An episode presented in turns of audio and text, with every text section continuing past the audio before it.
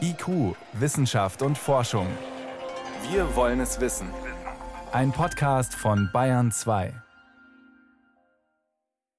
Schule ist eines der Themen, wo alle mitreden können. Eltern mit schulpflichtigen Kindern, klar, Schülerinnen und Schüler sowieso, aber auch alle anderen, denn die waren ja auch alle irgendwann mal in der Schule. Unser heutiges Thema ist, das prophezeie ich jetzt einfach mal, ein Aufregerthema. Es geht um ein wirklich außergewöhnliches Schuljahr, das jetzt zu Ende geht. Es wurde viel geschimpft, es wurde sehr viel geleistet.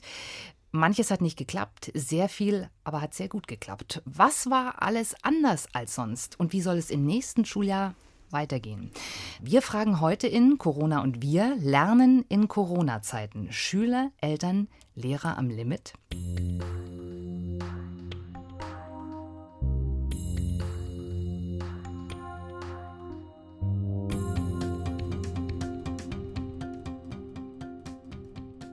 Mein Name ist Jan Toczynski, ich bin Wissenschaftsredakteurin im Bayerischen Rundfunk und ich begrüße den Philosophen Julian Niederrümelin. Er ist Professor an der Universität München, stellvertretender Vorsitzender des Deutschen Ethikrates und unser ständiger Begleiter in diesem Podcast. Und Sie sind Vater von schulpflichtigen Kindern. Das ist heute sehr wichtig. Ich grüße Sie, Herr Niederrümelin. Ich grüße Sie und freue mich auf das Gespräch. Unser Gast heute ist Simone Fleischmann, die Präsidentin des BLLV, des Bayerischen Lehrer- und Lehrerinnenverbandes. Er ist mit 64.000 Mitgliedern der größte Pädagogenverband in Bayern. Simone Fleischmann ist selbst Grundschullehrerin, auch wenn sie in dem Beruf nicht mehr arbeitet, weil sie seit 2015 die Geschicke des Verbandes lenkt und das ist mehr als ein Fulltime-Job. Sie hat sich in den letzten Monaten einiges anhören müssen, stellt sich immer jeder Diskussion, so auch heute. Schön, dass Sie da sind, Frau Fleischmann. Ja, grüß Gott. Frau Fleischmann, der bayerische Kultusminister Michael Piazzolo sagt, er möchte ab Herbst den Regelunterricht haben. Bayerns Ministerpräsident Söder sagt, er ist da skeptisch. Was denken Sie, wenn Sie die verantwortlichen Politiker so hören? Dass wir eine Politik der Ehrlichkeit bräuchten und uns einfach frei machen müssten von, was glauben wir, was würden wir gerne. Die Menschen haben Wünsche. Ich glaube, wir wünschen uns alle den, die Normalität und es soll doch wieder so sein wie vor dem März und so. Das ist ja alles schön und gut, wenn wir Wünsche haben. Die Eltern, die Kinder und die Lehrer. Aber wir müssen einfach ehrlich miteinander umgehen, dass vieles nicht mehr so planbar ist, wie es früher war. Und dass wir Schule auch jetzt anders denken müssen und dass wir ganz anders reagieren müssen. Sie haben es in der Anmoderation, wenn ich das sagen darf, sehr passend gesagt. Vieles haben wir gut geschafft. Vieles ist uns nicht gelungen. Ja, und ich glaube, die Wahrheit ist darin zu finden, dass im September womöglich auch alles noch ziemlich flexibel sein muss und auch alles noch offen ist, wie es denn da sein wird, auch wenn wir uns alle so sehr wünschen dass es Sicherheit gibt und dass es klare Ansagen gibt. Aber vielleicht müssen wir lernen, mit dem umzugehen, dass es das eben nicht gibt. Sie glauben nicht, dass es so weitergeht wie vor Corona-Zeiten? Ich glaube, und das ist ja der wunderbare Begriff, wenn ich Sie da anschaue, dann muss ich mir überlegen, was man da eigentlich antwortet, wenn man das Wort Glauben in den Mund nimmt. Ich wünsche mir, Ehrlichkeit in der politischen Ansage, damit wir alle das schaffen können, was zu schaffen ist. Was ich glaube oder was ich denke, was kommen wird, ist so gar nicht entscheidend. Entscheidend ist wirklich das, was die Politiker dann mit der virologischen Situation anfangen und wie professionell wir als Schule darauf reagieren können. Hm. Herr Niederrümlin, was wünschen Sie sich denn für das nächste Schuljahr? Also ich wünsche mir schon Normalität, auch um der Kinder willen, die wachsen ja jetzt auf. Manche, gerade ich habe ja noch einen kleinen, der ist sieben Jahre alt, und der hat jetzt ungefähr so eine, das Gefühl, ja, von anderen Kindern geht eine Gefahr für ihn aus. Das ist ja nicht der Fall. Ja. Für ihn nicht. Es ist gut, wenn die sich zurückhalten, aber für ihn gibt es keine Gefahr nach Lage der Dinge. Und äh, das ist, äh, was das für Folgen hat für eine ganze Generation, wenn sich das fortsetzt, jetzt über Jahre. Man stelle sich mal Worst-Case-Szenario vor. Wir haben bei HIV haben wir auch keinen Impfstoff Sieht jetzt sehr viel optimistischer aus im Falle von Covid-19, aber wer weiß. Darf ja auch nicht zu Nebenwirkungen kommen, die am Ende schlimmer sind bei Milliarden Geimpften weltweit äh, als die äh, Pandemiefolgen selbst. Ja, da muss man sehr aufpassen. Das muss sehr gründlich getestet werden. Also das kann noch dauern, vielleicht nicht. Und davon hängt sehr viel ab. Also wenn es im Herbst einen Impfstoff gibt oder im Januar oder Februar, dann könnte ich mir vorstellen, dass sich alles sehr rasch normalisieren wird. Auch vielleicht zur Enttäuschung mancher, die sagen, ja, diese Krise muss uns doch gelehrt haben, wir machen jetzt alles anders. Wir stellen zum Beispiel den Unterricht auf Zoom-Unterricht um und digitalisieren durch. Das zuckt Frau Fleischmann schon. Ich merke das genau. Ja, Darüber reden wir noch. ich teile die Skepsis, wie Sie vielleicht wissen. Ich bin sehr für das Nutzen von digitalen Tools, soweit das geht. Aber die Lehrkraft ist ungemein wichtig. Der Kontakt, es gibt ja viele Studien, das kennen Sie auch. Äh, gerade umso jünger die Kinder sind, umso mehr hängt das von dieser personalen Beziehung ab und die ist auf Zoom nicht so leicht äh, herzustellen. Also Sie haben mich gefragt, was ich mir wünsche. Ich wünsche mir in der Tat, ab September geht es ganz normal wieder los. Vielleicht haben wir gelernt, etwas geschickter mit den digitalen Möglichkeiten umzugehen, aber ansonsten enge Bindungen zwischen Schülerinnen und Lehrern und so weiter. Aber es kann durchaus sein, dass es ganz anders kommt und wir lernen müssen, das wird dann bitter, mit diesem Virus möglicherweise sogar saisonal zu leben. Da haben wir uns in diesem Podcast schon öfters unterhalten. Das hat auch eine risikoethische Dimension. Es kann jedenfalls nicht so weitergehen, wie wir das jetzt in den letzten Monaten gemacht haben, schon deswegen, weil das so massive soziale und kulturelle Schäden hervorruft. Das dürfen wir nicht wiederholen. Auch besonders bei den Kindern. Ich würde gerne im ersten Teil etwas äh, zurückschauen auf die letzte Zeit, bevor wir uns dann dem widmen, wie es denn dann vielleicht weitergeht oder weitergehen könnte. Äh, Frau Fleischmann, was hat denn den Lehrerinnen und Lehrern in den letzten Wochen und Monaten am meisten gefehlt? Die Kinder. Und zwar die Kinder und Jugendlichen live zu haben und zu spüren, was sie eigentlich brauchen. Wir haben nie gelernt, Kinder lange und in der Ganzheit zu Hause zu coachen. Also wir können Hausaufgaben geben. So, wir können äh, sagen, wie man sich auf eine Schulaufgabe vorbereitet. Wir können sagen, wie man vielleicht einen, Vortrag gut vorbereitet. Da haben wir schon auch immer Kinder ja alleine laufen lassen und ihnen beibringen wollen, wie sie eigenverantwortlich lernen. Jetzt aber war es ja eine ganz andere Herausforderung und die Erwartungen, die da waren, es soll doch irgendwie ganz genauso weitergehen wie vor dem Schließen der Schulen. Ja, wie denn? Also wir waren ja da null vorbereitet, wie man das macht. Und da haben wir, glaube ich, eben schon bewiesen, dass wir viel auf der Strecke gemeinsam mit den Kindern, mit den Eltern und wir als Lehrer gelernt haben, aber gefehlt hat dieses tägliche Zusammensein, der soziale Zusammenhalt, der Kontakt von Mensch zu Mensch. Schule und Bildung und Erziehung lebt von der Beziehung.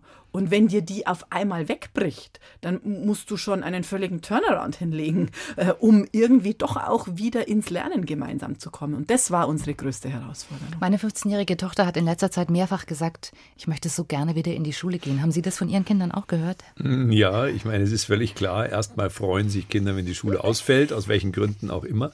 Aber diese Freude hält nicht ewig. Äh, und dann merkt man doch, was fehlt. Auch, sagen wir mal, die Strukturierung, das gilt ja für Erwachsene mhm. genauso. Also das Wegfallen der zeitlichen Strukturen während der Corona-Shutdown-Situation, die hat, glaube ich, viel durcheinander gebracht. Hat auch viel Stress in die Familien gebracht. Ich meine, wir können uns nicht beschweren. Wir haben noch kein Scheidungsverfahren am Laufen, aber es ist äh, schon eine massive Belastung. Mhm. Und äh, ich glaube, man sieht gewissermaßen, wir haben kulturelle Praktiken, einschließlich Sonntag und sowas. Ja, das ist äh, religiös oder nicht. Ja, es ist einfach eine Struktur im Leben. Und äh, die Bildungsinstitutionen sind ganz wesentlich für diese, auch familiären Strukturen, auch die Entlastung der Eltern durch diesen Betrieb, durch den Bildungsbetrieb, ist unverzichtbar. Das kann nicht mehr anders gemacht werden in Zukunft. Da wird ja viel diskutiert über diesen Rückfall in alte Verhaltensmuster. Mhm. Ja, ja, das war eine Notlösung, sozusagen, um das abzufangen. Und das ist auch nicht so, dass es da meistens Konflikte gegeben hat zwischen Mann und Frau, sondern äh, das war eben dann die Lösung, die man anbieten musste. Aber das kann nicht die Zukunft sein. Mhm. Lassen Sie uns über dieses Thema Digitalisierung reden. Ein Riesenthema. Ich behaupte immer noch, da hat einiges funktioniert, aber eben vieles hat auch nicht funktioniert. Äh, viele Eltern haben sich geärgert. Äh, Frau Fleischmann, Sie kennen den Ärger. Sie kennen die Vorwürfe, die landen dann immer bei Ihnen, bei den Lehrerinnen und Lehrern, weil Sie die ersten Ansprechpartner der Eltern sind. Warum ist Digitalisierung Digitalisierung in bayerischen Schulen ein Problem, ich sag mal suboptimal organisiert. Was ist da das Thema? Ist es die Ausbildung der Lehrer? Ist es die Ausstattung der Schulen? Ist es beides? Fehlt es an Konzepten? Wo liegt das Problem? Alles das, was Sie aufgezählt haben und noch mehr. Weil, was ist denn eigentlich jetzt Digitalisierung? Wir müssen, wenn wir ein bisschen Zeit haben, und das schätze ich in dem Format, mal überlegen, was will ich denn mit digitalen Medien erreichen? Momentan wird ziemlich scharf diskutiert, wir brauchen Endgeräte, also Endgeräte. Jedes Kind braucht ein Endgerät. Und wenn wir endlich für jedes Kind ein Endgerät haben, dann machen wir digitalen Unterricht. So ein Quatsch. Also wir machen mit Endgeräten eine digitale Kommunikation. Aber digitaler Unterricht, da müssten wir mal ins Ausland gucken. Da gibt es nur wenige Länder, nur wenige Länder, die flächendeckend digitale Tools in ihrem Präsenzunterricht, bitte schon weit vor Corona, exzellent eingesetzt haben. Die Kinder das konnten, die Lehrer das auch konnten und dann konnte man von digitalem Unterricht sprechen. Was wir gemacht haben in der Corona-Zeit war, irgendwie zu überlegen, wie wir irgendwelche Tools möglichst schnell, um Gottes Willen, welche denn, jetzt nutzen, um Kontakt zu den Kindern zu kriegen. Aber das hat eigentlich gar nichts mit digitalem Unterricht zu tun. Und das ist das, wo ich wirklich jetzt warnen möchte. Es scheint ja so, dass der Ministerpräsident am Donnerstag am Digitalgipfel Schule ähm, womöglich nochmal investieren will ja, könnte man denn vielleicht jetzt mal nicht immer nur Geld investieren, sondern auch mal investieren, die Gedanken, was das alles bringt? Weil ich weiß von Schulen, da kommen jetzt iPads oder digitale Endgeräte an. Ja, die stellen wir dann mal die 60 Stück, bestellt haben wir sie nicht, aber jetzt sind sie da, die 60 Stück ins Lehrerzimmer. Was machen wir denn mit denen? Ja, wissen wir jetzt nicht so recht. Also ins Konzept passen die jetzt gerade nicht. Naja, jetzt stellen wir es mal ins Archiv, weil im Lehrerzimmer wollen wir jetzt einen Abschied gerade feiern. Oh, jetzt kommen die ganzen Bücher zurück. Im Archiv haben wir jetzt auch keinen Platz. Na, dann rutschen wir sie mal ein bisschen weiter, vielleicht Richtung Keller. Ja, um Gottes Willen. Und ich weiß jetzt übrigens, was ich sage. Das ist sehr gefährlich, was ich gerade formuliere. Weil das heißt ja eigentlich, jetzt geben wir euch die Dinger schon, jetzt haben wir Geld investiert, jetzt packt ihr die nicht. Ihr geht trotzdem nicht damit um. Was ist denn da los? So, und jetzt ist Ehrlichkeit gefragt. Wenn wir wollen, dass Unterricht modern funktioniert mit dem Schulbuch, der Lehrerin und digitalen Tools, dann ist es ein völliges neues Management von der Anlage dessen, was Bildung hier in Bayern ist. Jetzt gehe ich kurz rein, weil natürlich sagen uns die Eltern, das sehen wir an den Zuschriften, die wir auch gekriegt haben, ja, aber sie haben doch jetzt vier Monate Zeit gehabt, sich darauf einzurichten. Jetzt müssten sie es doch können. Mhm. Wie lange braucht ein Unternehmen, das so viele Mitarbeiter hat, um ein Change Management hinzulegen im Bereich der Digitalisierung?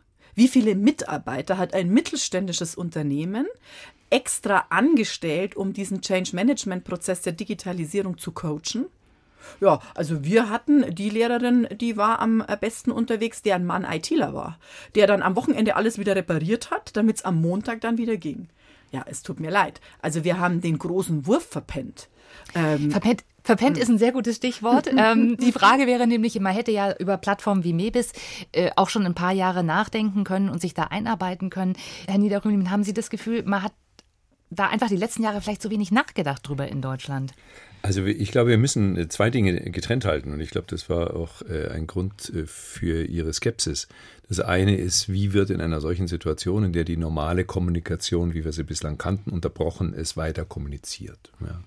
Jetzt, ich bin Pädagoge zwar nicht für Grundschülerinnen und Grundschüler, aber für einige, die eben 15 Jahre älter sind ja, oder, oder wie viele Jahre auch immer, und da ist es ebenfalls hochkompliziert. Da denkt man ja, da ist alles einfach. Nein, da ist eine Generation herangewachsen, super, kann alles, könnte man meinen. Die können mit dem iPad umgehen, behaupte ich. Ja, ja, aber die Integration, in sinnvolle Integration der Möglichkeiten ist ausgesprochen anspruchsvoll. Es beginnt jetzt ein Forschungsprojekt, das ich leite, das ich beantragt habe, zusammen mit Kooperationspartnern, Parmenides Stiftung und anderen, auch der LMU.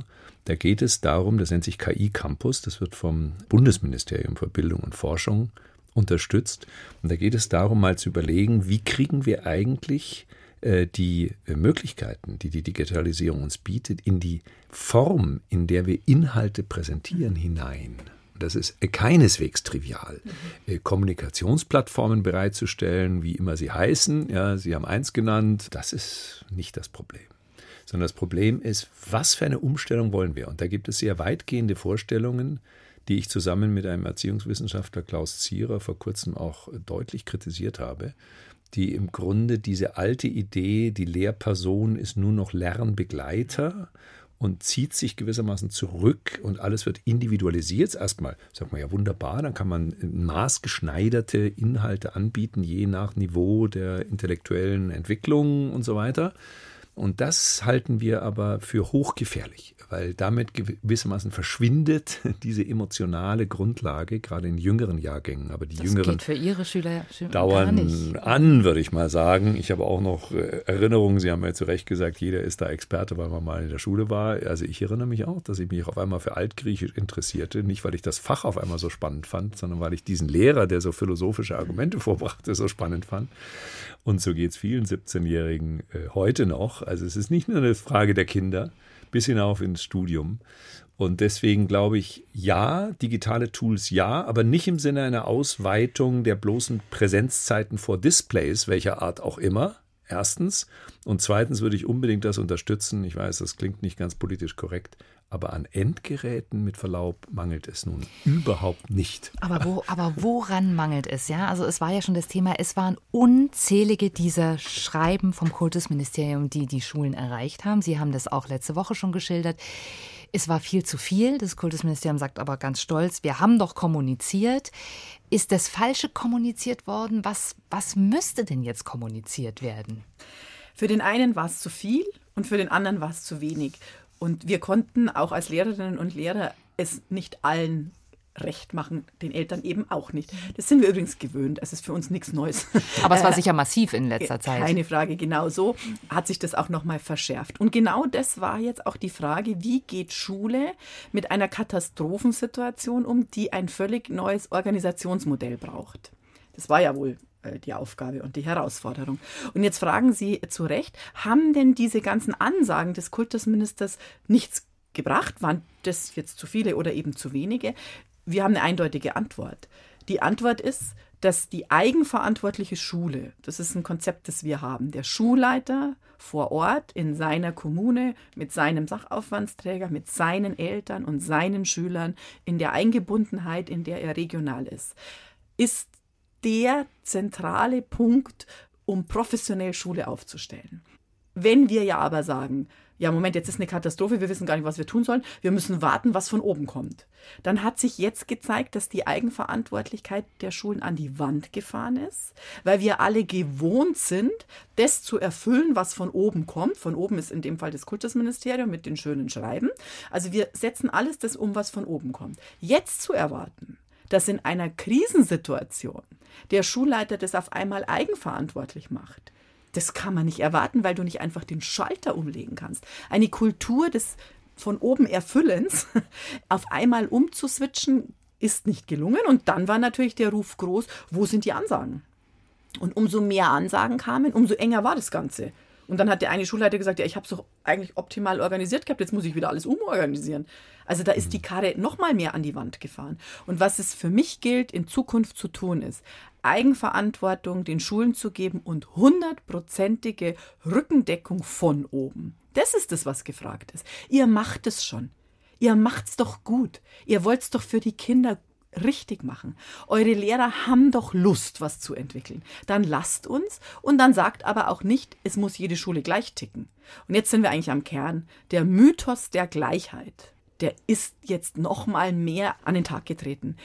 Die 4C in Schweinfurt muss funktionieren wie die 4B in Poing. Ja, das war noch nie nicht so, wissen wir. Aber die Annahme, dass doch alles gleich sein muss, die herrscht überall. Und da müssen wir hinschauen. Äh, und alles gleich sein muss, ist insofern ein gutes Stichwort, weil über viele Dinge, über die wir hier reden, die betrifft die höhere Schulbildung. Und worüber wir sehr selten geredet haben in den letzten hm. Wochen und Monaten, das sind ja die, die Mittelschulen, die Realschulen. Einer ihrer Kollegen schilderte sehr eindrücklich, dass er manche seiner Schülerinnen und Schüler in den letzten Monaten über Monate schlicht gar nicht erreicht hat. Da geht keiner ans Telefon zu Hause, da schickt man die Schulsozialarbeit vorbei, da ist niemand, da weiß keiner, was haben diese Schüler in den letzten Monaten gemacht. Da brauchen wir auch nicht über digitale Endgeräte sprechen. Die haben die vermutlich sogar alle, oder? Mhm. Und das ist das, was auch uns Lehrerinnen und Lehrer schwer äh, zu schaffen macht. Jetzt ist ja die Erwartungshaltung, im September wird wieder alles normal, da holt ihr alle rein. Am besten gleich bis zu den Allerheiligenferien, weil sitzen bleiben gab es ja jetzt nicht. Jetzt müsst ihr das ganze Wissen reinstopfen in diese Kinder, ganz schnell in der Zeit. Da kann ja nur die Luft ausgehen. Also da muss dir mhm. einfach dann die Luft ausgehen im Sinne von, hey, das können wir nicht erfüllen. Die Kinder brauchen doch jetzt erstmal was anderes. Sie sprachen vorher von Strukturen in der Familie. Diese Kinder sind dankbar, wenn du in der Früh die kommen meistens zu spät, um 7.55 Uhr äh, an der Tür stehst und sagst, guten Morgen, Sebastian. Ja, äh, ich bin zu spät, es tut mir leid. Aber da ist jemand, der sieht mich und die sagt, ich bin zu spät, also die nimmt mich wahr. Also dieses, ich bin da für dich, ich gehe mit dir durch den Tag, wir essen zusammen, äh, wir schauen Nachmittag, was du brauchst, wo sind denn deine Sorgen? Also schön, dass Sie diese Frage jetzt stellen, weil gymnasiale Eltern sind da für ihre Kinder in der Regel. Aber wir haben Kinder, da ist niemand da. Da sind nur wir da. Und das ist im September erstmal gefragt. Und dann schauen wir, wann wir in diese Kinder wieder Kompetenzen hineinstecken, wann wir die wieder ins Lernen bringen. Lassen Sie uns da bitte auch alle Zeit, weil wir genau wissen, dass eben solche Kinder mehr brauchen wie ein digitales Endgerät, sondern die Beziehung brauchen und uns als Menschen brauchen, als ganzer Mensch. Ich sage immer vom kleinen C bis zu der Haarspitze. Bevor wir hier mal konkret drauf schauen, was die Politik sich vorstellt, eine Frage an Sie, Herr Niederrömlin. Es wird immer darüber geredet, die Schülerinnen und Schüler haben jetzt Wissenslücken. Da sind Sachen verpasst worden. Ich frage mich ein bisschen, haben die nicht was ganz anderes aber auch gelernt in dieser Zeit? Nämlich mhm. den Umgang mit einer Krisensituation. Mhm. Also haben die nicht auf eine andere Weise eine Kompetenz mitgekriegt? Viele werden sich vielleicht immer an dieses Jahr erinnern, oder? Ja, ich würde zweierlei dazu sagen. Das eine ist, äh, das mit den Wissenslücken, muss ich gestehen, sehe ich auch relativ entspannt. Es gibt ja Untersuchungen, die zeigen, dass sowieso das meiste, was gelernt wird, erstmal wieder vergessen wieder wird. Vergessen ja. Und dass die Abiturienten und Abiturientinnen ein halbes Jahr oder ein Jahr nach dem Abitur schon das Abitur nicht mehr schaffen könnten. Ja. Also, und das gilt fürs gesamte Leben. Es ist nicht so, dass äh, wir permanent einen Berg aufbauen an wachsendem Wissen oder Methodenkenntnis, sondern eigentlich ist der Bildungsweg Stärkung der Persönlichkeit, Stärkung der Urteilskraft. Ja. Auch die Fähigkeit, Autorin oder Autor des eigenen Lebens zu sein, das sind die eigentlichen Bildungsziele. Und Wissenserwerb ist wichtig, aber ja auch nicht unbegrenzt wichtig. Ich spreche davon Orientierungswissen, das man braucht. Das andere ist eher äh, punktuell. Man muss das jetzt mal gewusst haben, um mal in die Tiefe zu gehen, aber dann kann man es auch wieder vergessen. Und ich kann ein eigenes biografisches Beispiel äh, nennen. Ich habe Physik studiert und war aber am humanistischen Gymnasium und da spielte Physik so gut, also eine sehr untergeordnete Rolle und Chemie erst recht. Und alle haben gesagt, um Gottes Willen, du bist nicht vom Naturwissenschaftlichen und so weiter. Es gab ja damals noch nicht diese freie Wahl, sondern da war mhm. Griechisch, Latein, Geschichte und Deutsch waren die äh, wichtigen Fächer. Ich will Ihnen sagen, dass nach zwei, drei Monaten hat das keine Rolle mehr gespielt. Keine Rolle. Man lernt neu, man ist da drin. Ist nicht wahr, dass man sozusagen diesen Haufen mitbringen muss. Und daraus muss man, glaube ich, auch jetzt in der Krise etwas lernen. Es geht nicht darum, jetzt den Stoff von drei Monaten auf Biegen und Brechen schnell nachzuholen, wie Sie es ja gesagt haben. Sondern es geht darum, dass wieder ein Bildungsweg, der die Menschen stärkt. Sie haben sicher was gelernt, das war ja der zweite Punkt. Sie haben sicher was gelernt umso jünger die Kinder sind, umso mehr ist es etwas Atmosphärisches, was durchaus, glaube ich, ambivalent ist. Auch eine Verunsicherung, die eigentlich nicht gut ist für Kinder. Ja. Ältere, die machen sich eher Gedanken, ist das jetzt richtig, wie der Staat darauf reagiert hat und wie haben wir reagiert in der Familie und wie habe ich reagiert, war ich auch verantwortungsvoll oder vielleicht nicht. Ja, viele Kinder waren ja auch weniger verantwortungsvoll und sind das jetzt äh, umso mehr. Dagegen bei den Jüngeren ist es eine atmosphärische Störung, die wir versuchen müssen, glaube ich, wieder zu beheben. Bis hin zu, das sagen ja manche Psychologen, bis hin zu Traumata, die entstanden sind. Ja, was war da zu Hause oft los, wissen wir nicht so genau. Aber dass da zum Teil was los war, wenn auf einmal die beiden Eltern, die sich sonst eher selten sehen, auf einmal zusammenhocken zu Hause und die Kinder da sind und die Wohnverhältnisse beengt sind, da kann man sich ja so einiges vorstellen. Auch wenn mich das letzte noch viel nachdenklicher macht und uns längerfristig beschäftigen muss, würde ich noch mal zum ersten zurückkommen wollen. Bildungsgewinner in Corona-Zeiten waren die Kinder, die gelernt hatten, eigenverantwortlich sich zu bilden. Und jetzt die Frage zu stellen, warum tun wir das denn nicht? Und das ist das, was mich so ankickt jetzt. Also wir müssen aus Corona, darf man ja ruhig schon so sagen, noch was lernen. Und es muss doch jetzt bitte mal möglich sein, dass die Gesellschaft darüber nachdenkt, ja, es stimmt. Also lernen wir den Kindern jetzt eigenverantwortlich, selbstständig, was sich zu erlernen Oder lernen wir ihnen was reinzufressen, das auszukotzen und nichts zuzunehmen? So ähnlich, wie Sie es vorher formuliert haben. Ich bin hochmotiviert, jetzt nicht wieder in den Sog des Alltags zurückzukommen, sondern doch mal bitte das jetzt weiterzudenken. Ach so, ja, also das Kind war Bildungsgewinner, das selbstständig lernen konnte. Ja, dann müsste man doch jetzt eins und eins zusammenzählen und sagen, ja, dann bitte lasst uns das in der Schule machen. Und hört endlich auf zu fragen, schaffen wir den Stoff? Wann ist die Schulaufgabe? Schaffen wir die 233? Wie geht's weiter? Was? Keine Schulaufgabe? Ja, für was lerne ich denn? Wie? Es gibt kein Sitzenbleiben. Also diese ganze Hektik, die entstanden ist, das muss doch jetzt bitte mal gerettet werden Richtung, dürfen wir Schule mal jetzt anders denken? Interessante Frage, aber genau das, was Sie beschreiben, sind ja die Klagen der Eltern und Politik reagiert auf diese Klagen der Eltern. Und ich würde jetzt tatsächlich gerne mal dieses schreiben, was vom Kultusministerium kam. Sie kennen das schon. Da geht es jetzt um die Gymnasien, aber für die Mittel- und Realschulen gab es das auch schon, wie es im nächsten Schuljahr eben weitergehen soll. Und ich habe einfach mir das mal quer gelesen und ein bisschen markiert. Und der zweite Punkt ist sofort Identifizierung und Kompensation von Wissenslücken und Lernrückständen aus dem laufenden Schuljahr. Das ist ein zentraler Punkt in diesem Konzept. Und mich würde interessieren, Frau Fleischmann, wir können hier noch einzelne Punkte durchgehen. Einen Punkt fand ich sehr interessant. Es soll im laufenden Schuljahr, das heißt, wir sprechen von dieser Woche, eigentlich in den Grundschulen zum Beispiel von den Viertklässlehrern geschaut werden, was haben die für Lücken und die sollen an die weiterführenden Schulen kommuniziert werden. Also solche Dinge stehen hier drin. Äh, haben Sie das Gefühl, das ist das, was Sie jetzt brauchen, um da irgendwie in nächster Zeit voranzukommen? Ich habe das Gefühl, dass die Mitarbeiterinnen und Mitarbeiter im Kultusministerium das brauchen. Und es ist ja schön, wenn sie die Zeit haben, um das zu formulieren. Und es ist ja auch wunderbar, wenn wir mehrere tausende Seiten haben, um sagen zu können, das Kultusministerium hat alles richtig gemacht. Erlauben Sie mir, ich bin ja ziemlich unabhängig unterwegs, ich kann das jetzt auch so sagen. Gespräche, die ich mit dem Kultusminister habe, sind anders. Also dieser Duktus, dass wir alles abhaken und sozusagen sagen, also das Kultusministerium hat bis zum letzten Schultag alles gemacht, dass im September alles pronto läuft. Also wir sind fein nicht dumm, gell? Also wir sind als Lehrerinnen und Lehrer nicht dumm und auch die Schulleiter nicht. Und ich hoffe so sehr, dass auch die Eltern sich das nicht verkaufen lassen jetzt. Ehrlich ist, dass wir in den letzten Wochen auch Kinder erlebt haben, die gelitten haben. Da haben wir gerade drüber diskutiert. Ehrlich ist, dass wir doch Profis sind. Ja, wir sehen doch, was die Kinder können und was nicht. Meinen Sie denn, dass wir auf das Schreiben gewartet haben, um eine Analyse dessen zu machen, wo die Kinder stehen? Das ist gemein eigentlich, den Lehrerinnen und Lehrern jetzt zu unterstellen. Also passt mal auf. Erstens, zweitens, drittens, viertens sollt ihr jetzt mal machen. Und ihr müsst es weiter an den anderen erzählen. Und ihr müsst weiter dann gucken, wo die Kinder stehen. Ja, was tun wir denn sonst? Aber immerhin ist der Kultusminister auch für dieses Schreiben natürlich verantwortlich. Ja, ähm, ja. Äh, und trotzdem glaube ich, er muss es verantworten, aber es ist einfach ein, wir haben alles abgehakt. Und ich habe große Angst, dass auch der Digitalgipfel ein erneutes Abhaken ist und in irgendeiner Weise eine Show uns hier vorgaukeln soll, dass alles gut ist. Nein, die Realität im September wird zeigen, dass wir zu wenig Lehrer haben, dass wir nicht fördern können. Wer soll denn diese Brückenangebote machen? Die stehen hier auch drin. Ja, ja. schön, da ziehen wir alle anderen ab. Arbeitsgemeinschaften. Wer hat denn noch Arbeitsgemeinschaften? Da ziehen wir die Förderlehrer ab, da ziehen wir die Beratungslehrer ab. Also wir stopfen Löcher, um Showpolitik zu machen. Und genau das ist es, was ich anzweifle, wenn wir jetzt nicht ehrlich sagen. Was kann die Schule im September leisten? Vielleicht müssen wir mal nachdenken, wie können wir Inhalte rausnehmen, anstatt Inhalte reinzugeben.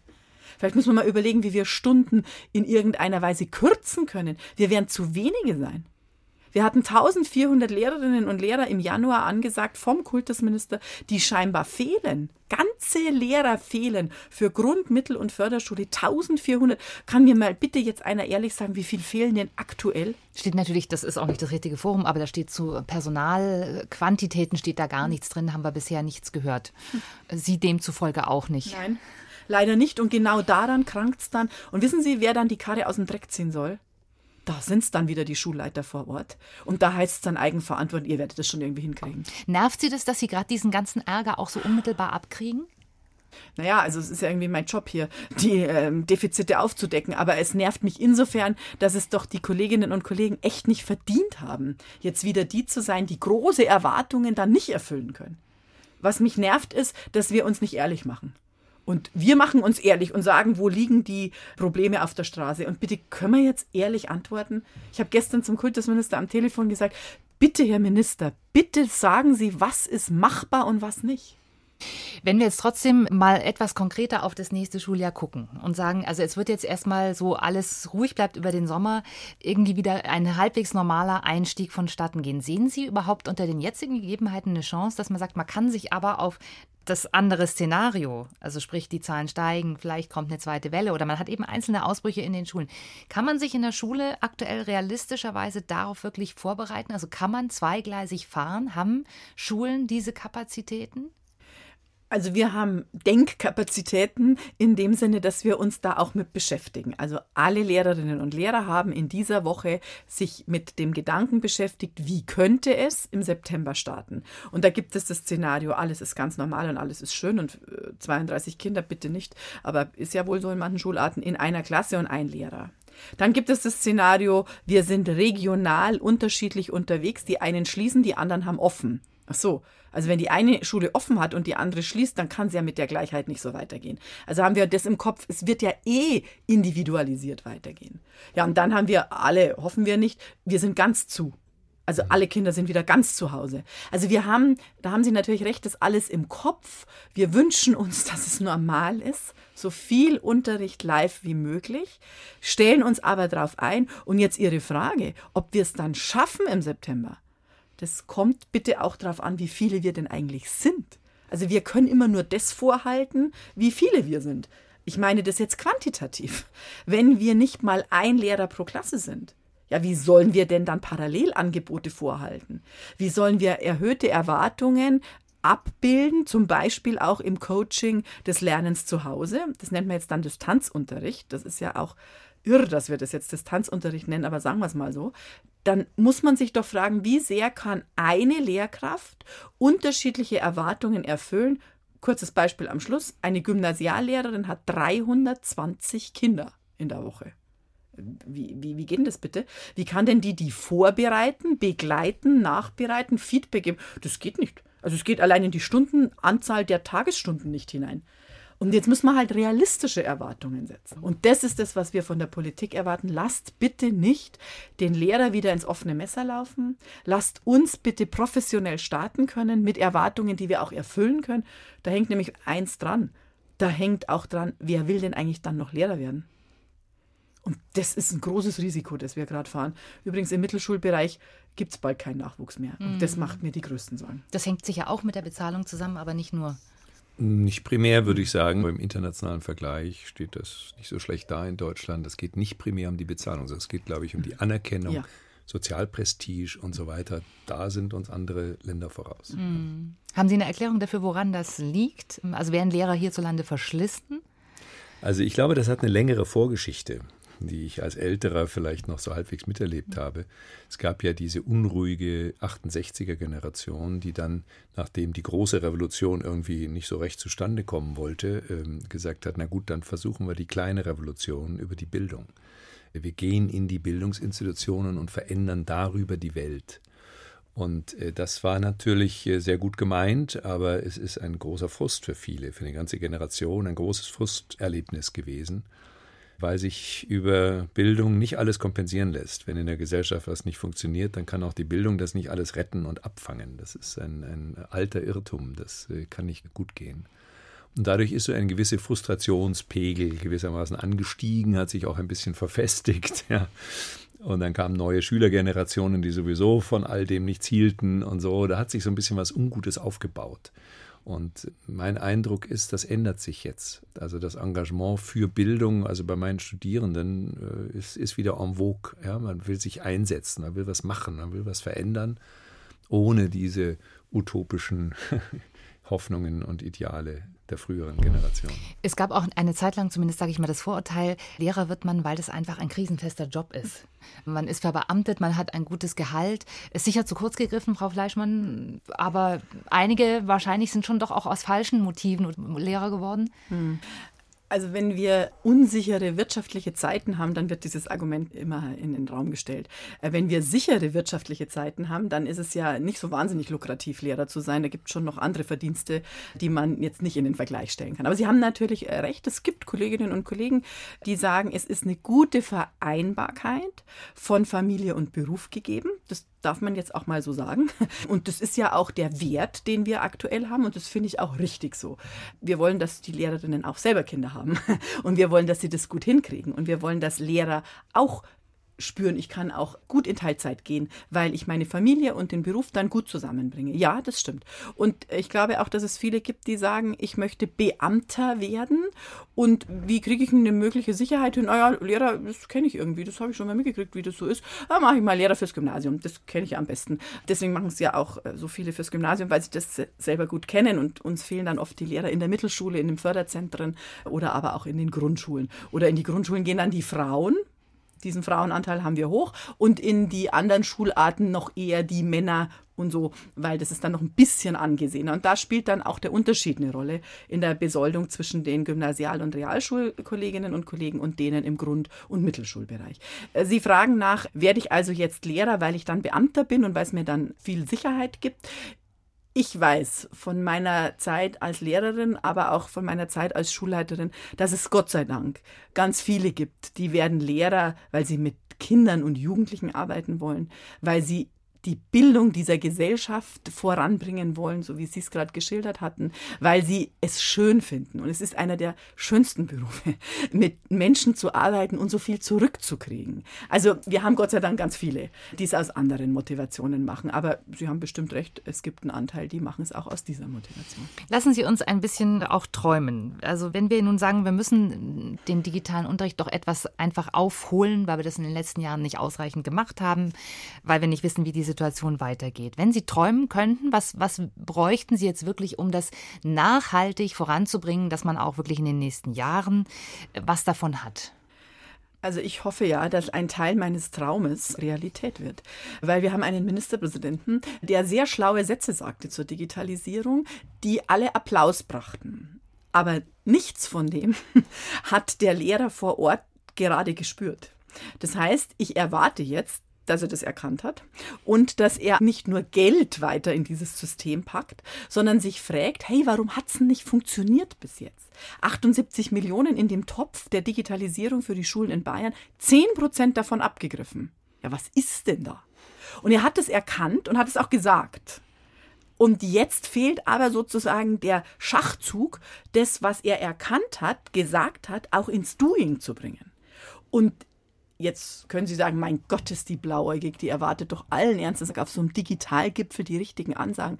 Ja, vielleicht sind wir als Pädagogen auch manchmal zu optimistisch. Ich bin's jetzt mal. Und ich will die Erwartungshaltung formulieren, können wir bitte eine ganze Mannschaft, ein ganzes Unternehmen mit vielen Menschen kriegen, die die Digitalisierung im Schulsystem in die Hand nehmen und nicht wir vor Ort warten, wer es gut kann, wer es vielleicht machen kann. Es ist so viel offen noch. Wir haben nicht die Menschen, die das können. Wir können nicht die Ausschreibungen. Wir haben die Kommunen nicht, die sich trauen, das Geld zu investieren. Wir haben so viel Nachsorge. Wir brauchen die Fortbildung. Wir brauchen das Coaching. Wir brauchen jemand, wo die rote äh, Lampe leuchtet und sagt, hier geht gerade was nicht. Bitte, bitte macht es wieder, damit es wieder geht.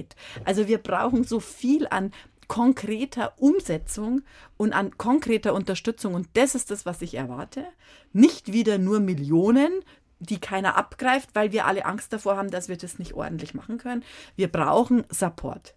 Und wir brauchen ein ganzes Unternehmen, das das Unternehmen Digitalisierung in der Schule in die Hand nimmt. Eigentlich externe digitale Experten, genau. die Sie da an die Hand nehmen und die Schulen genau. quasi betreuen. Genau. Ne? Flächendeckend im Freistaat. Oh, ja. Für die Inhalte, Herr Niederrümelin, jetzt nach diesen ganzen Monaten, wo und auch nach der Erfahrung natürlich in der Universität, wo sehen Sie denn eine Chance, wo man tatsächlich den Unterricht auch auf die Entfernung, die Distanz tatsächlich gestalten könnte, ohne zu viel also, Reibungsverluste. Also ich möchte nochmal auf unsere Unterscheidung von äh, zuvor zurückkommen. Aber ich glaube, man muss das sehr auseinanderhalten. Das eine ist, wie kann man möglichst viel des unmittelbaren Austausches retten, angenommen, es kommt erneut zu horrible Diktu, einem Shutdown über zwölf Wochen oder sowas. Ja.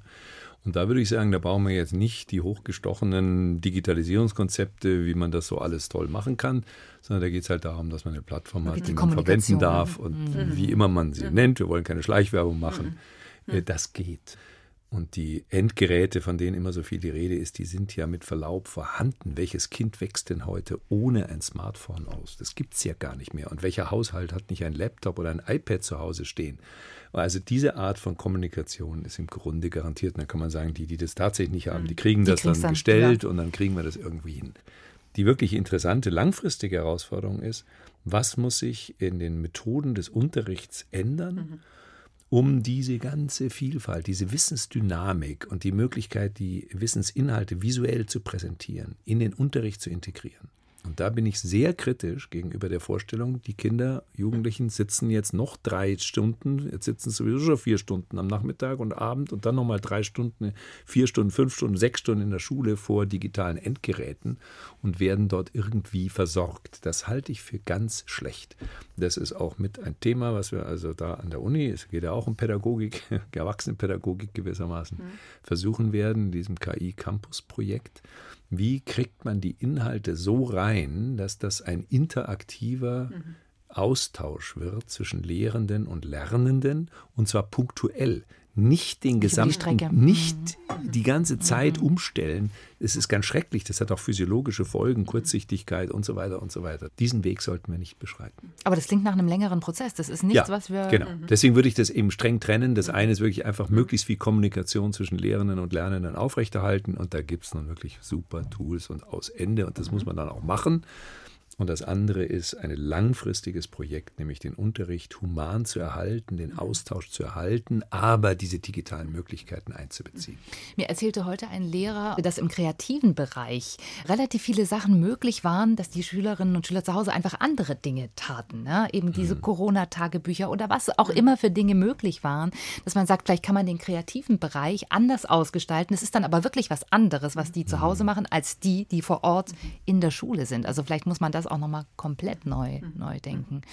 Also es macht äh, ein Konstrukt von Schule auf, das mit dem jetzigen nicht vergleichbar ist. Mhm. Also wenn wir immer schick sprachen von Flipped Classroom oder so, ja, da hat dann jeder immer gemeint, er weiß, von was wir reden.